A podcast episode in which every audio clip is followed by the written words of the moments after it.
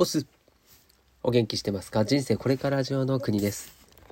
この番組は飲食店を脱サラしてスキルゼロからネットの世界でフリーランスとなり、最近は体験型テーマパークに転職をしちゃった僕の日常や気づきを発信しながらあなたを元気にしちゃうそんな番組でございます。はい。6月の10日金曜日ですね。今の時刻は8時42分ということで今日も夜ちょい遅めという収録でございますけれども、いかがお過ごしでしょうか。いや、今日もね、天気が良かったですね。で、北海道札幌市はですね、今日から3日間、交通規制が入って、よさこいソーランの祭りがあるという、どうでもいい話なんですけれども、でもね、もうコロナの期間ずっとできてなかったんですよね。でまあ別に僕は全くよさこいソーランとは何の関係もないんですけれどもただそういうね今年はイベントというか今までのこう恒例事業行事恒例行事というのが復活してるニュースとかが結構あってですね、うん、まあ少しずつでもこうコロナ前の生活を取り戻しているところなのかなっていうふうにねちょっと考えた今日この頃でございますけれども。さてでは今日のテーマお話ししていきましょう。で昨日そして前回いつだったかをちょっと覚えてないんですが、えー、組織にとって大切なことという話をですね何回かに分けて話をしますよということで今日は3回目ですね、えー、テーマがですね情報の共有。です。はい、組織にとって大切なこと、情報の共有。まあ、なんか当たり前っちゃ当たり前だし、よく聞く話ですよね。で、まあ、情報っていうその言葉っていうのも、情報って何っていうところからちょっと考えていきたいんですが、ウィキペディアをですね、ちょっと見てみると、こんなこと書いてました。情報とは、ある物事の内容や事情についての知らせのこと。はい。まあ、知らせですね。そしてさらに、文字、数字などの記号やシンボルの媒体によって伝達され、受け手において状況に対する知識をもたらしたり、適切な判断を助けたりするもののこと。生体が働くために用いられている指令や信号のことというふうに、まあ、一部抜粋してるんですけれども、はい、書いてありました。まあ、確かにそうですよね。で、組織において、まあ、この情報という、まあ、そのもの、要は知らせ自体の大切さっていうのは、多分ですね、みんな知ってるはずなんですよね。ただ、その情報の取り扱い方っていうんですかね。それは、まあ、会社によっても様々だし、個人の情報の使い方っていうのも、それもやっぱりね、様々なんですよね。なので、ある程度の、こう、仕組みがないと、組織としてはですね、この情報をうまく扱えていないというふうになるんじゃないかなって思うんですよ。で、そうだな、情報の共有っていうところで言うと、ただの情報ではなくて、それを一つの情報をみんなが知っているっていう状態にするってことですよね。うん。まあ、それが何だろう。組織なのか、まあ、企業全体なのか、えー、チームなのか、それとも、ね、数人なの、ね、数人の、ま仲間内だけの話なのか、まあ、それはその情報によって違うと思うんですけれども、まあ、僕はですね、この情報が共有できてるかできてないかで、まあ、結構ね、組織においては致命的な結果をもたらす可能性もあるなというふうに思っていて、で、今まさにですね、僕が実際に働いているその職場の中でですね、その情報の共有がうまくいってないなっていうふうに感じることが、まあ、多々あるんですよね。なんでまあそのことも踏まえてちょっとこの情報の共有について話をしていこうというふうに思っておりますので最後までお付き合いください。では行ってまいりましょう。はい。で、まあ、情報、例えばなんだろうな、大事だっていう話だと、有名なのはね、あの、まあ、伝達っていう意味で、え、ほうれん草って言いますよね。報告連絡相談。そんな歌ないよね。報告連絡相談。これはさ、よく聞くんですけど、その、なんだろうな。情報を正しく伝えるっていうやつですよね。で、例えば何か会社の中で大事なことが決まりましたと。で、そのことをですね、まあ、従業員、スタッフに伝えると。こんなこと決まったよ。こう、これ、今後か、今後はこういうふうになるよっていうのを、えー、まあ、そういう情報の伝達。これはもう報告ですよね。で、まあ、それが、えー、連絡になる場合もあれば、相談？これはちょっと、あれですね。相談っていうのは、えー、こういうの風に決まったんだけど、このことについてみんなはどう思う？みたいな、そういう話しかけっていうのも、まあできますよね。で、まあそれはですね、何かの会議だったりで決まったことを伝えるという、どちらかというと、こう、上から下に向けてですよね。だけど、逆もあるんですよね。えー、例えば、そうだな、状況の報告。上司が部下に、これやっといてってお願いしたような仕事があったとして、そしたら部下がですね、その仕事を終わって、で、上司に、いついつのこの仕事終わりました。完了しましたっていうですね、完了の報告をすると。でもこの報告がなかったら、上司の人はわかんないんですよね。終わったか終わってないか。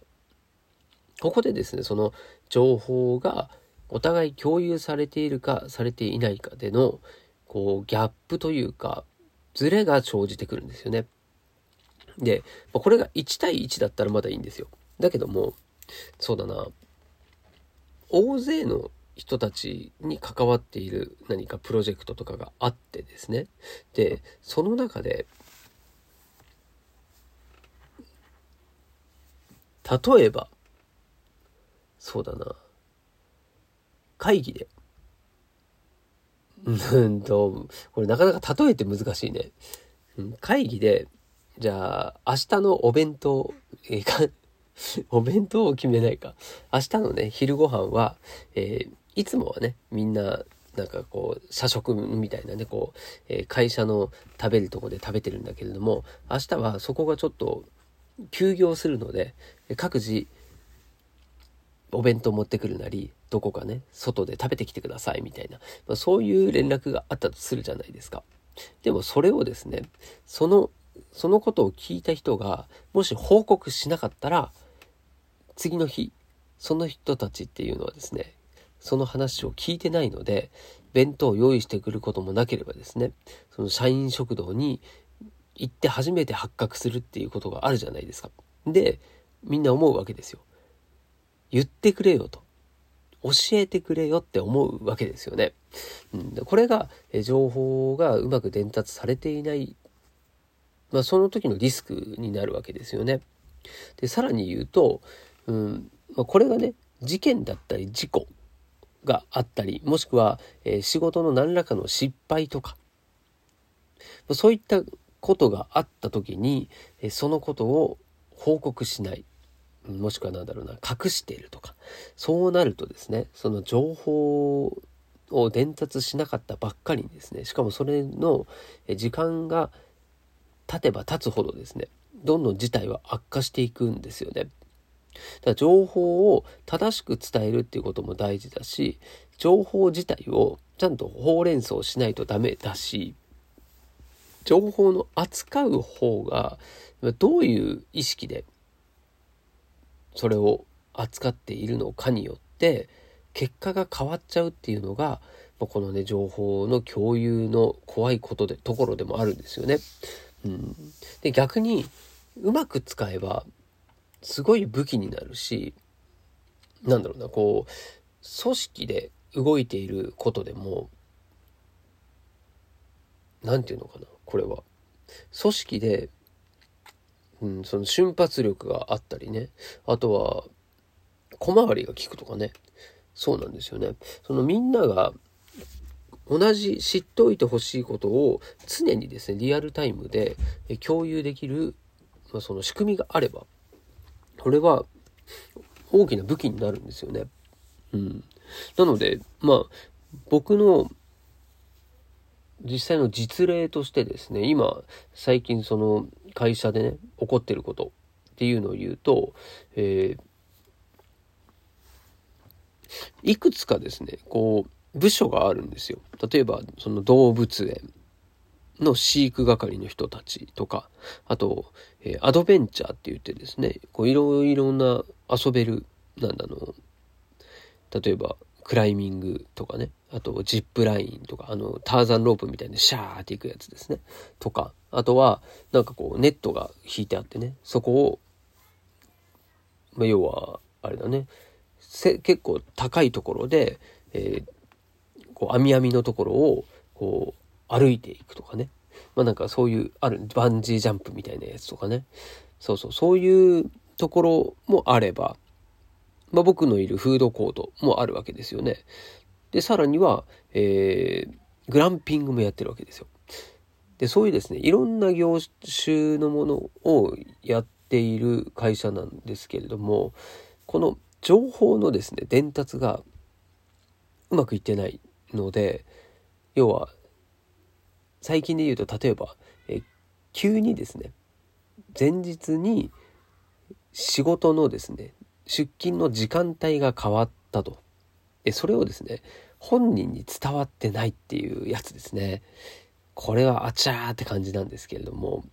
で、本人はですね、当日出勤したら、1時間ね、本当は早まってたと。それで、要はその1時間、誰、その来るはずの1時間が来れなかったわけなんですよね。まあ、そうすると、そのポジションの人たちっていうのは、そこの穴埋めをしなくちゃいけないので、まあ、結果どうなったかっていうと、まあ、その先のですね、仕事が追いつかなくなっちゃうということで、すごいね、ドタバタしてたんですよ。うん、でね、当の本人はなんか遅刻したみたいな感じになっちゃってね。そう。まあ、それはちょっと嫌ですよね。うん。で、要はこれって、たったその情報が伝わってなかっただけで、みんなが大迷惑するわけじゃないですか。で、それによってお客様にも迷惑がかかる可能性が高いですよね。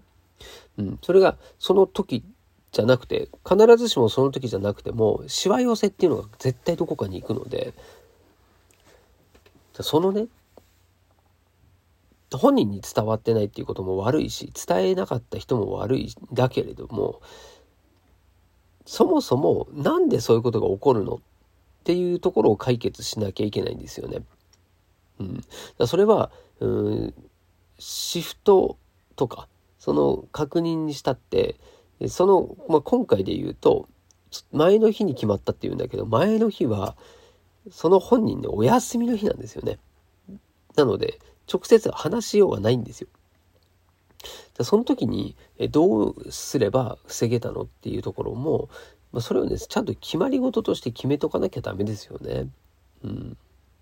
だそれはその情報を伝える情報を共有するその仕組みの問題だと思うんですよね。うん、で、うん、まあ今現在のね僕のいるその会社っていうのはまずその情報伝達情報を共有する仕組みっていうのがううまくいってないですね。はい。で、LINE を使ったりもしてるんですよ。LINE を使っていて、そこにですね、こう日報って言ってですね、今日起こったことを、やったこと、売り上げはいくらみたいなね、そういうのを、えー、責任者の方たちのグループがあって、そこに報告をし合ってるわけなんですよ。はい。で、それをね、えー、担当の人がまとめて、社長に送るというような流れになってるんですけども、僕はどうかなというふうに今思ってるんですよね。うん、で、まあ、そういうですね、その仕組み自体がうまくいってないから今の現状があって、で、結果みんなでちぐはぐなんですよね、動きが。うん。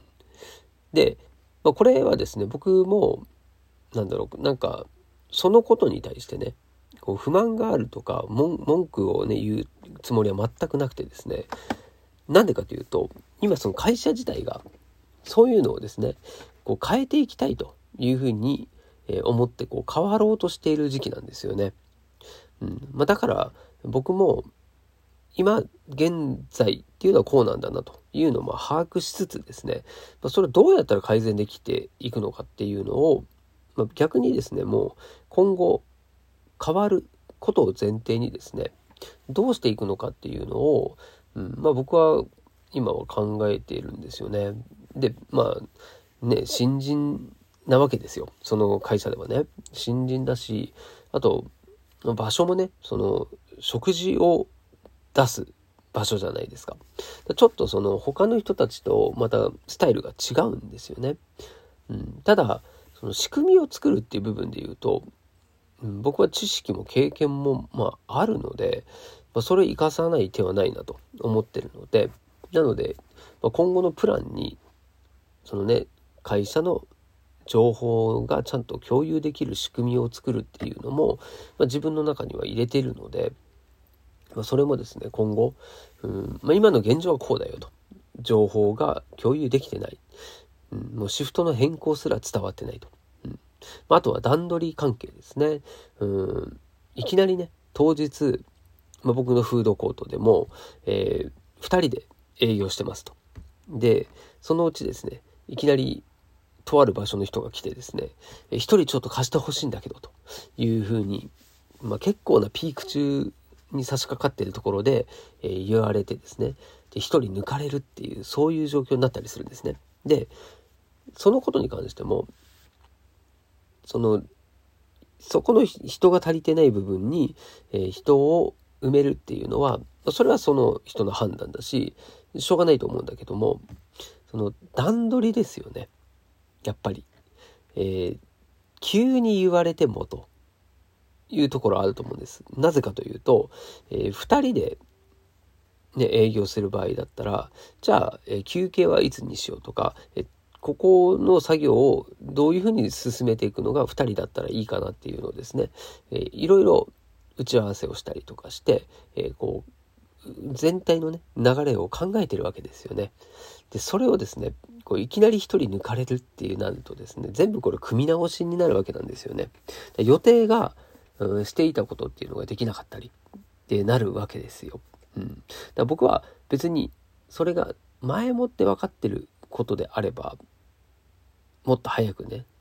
情報を伝えるべきかなというふうに思うし、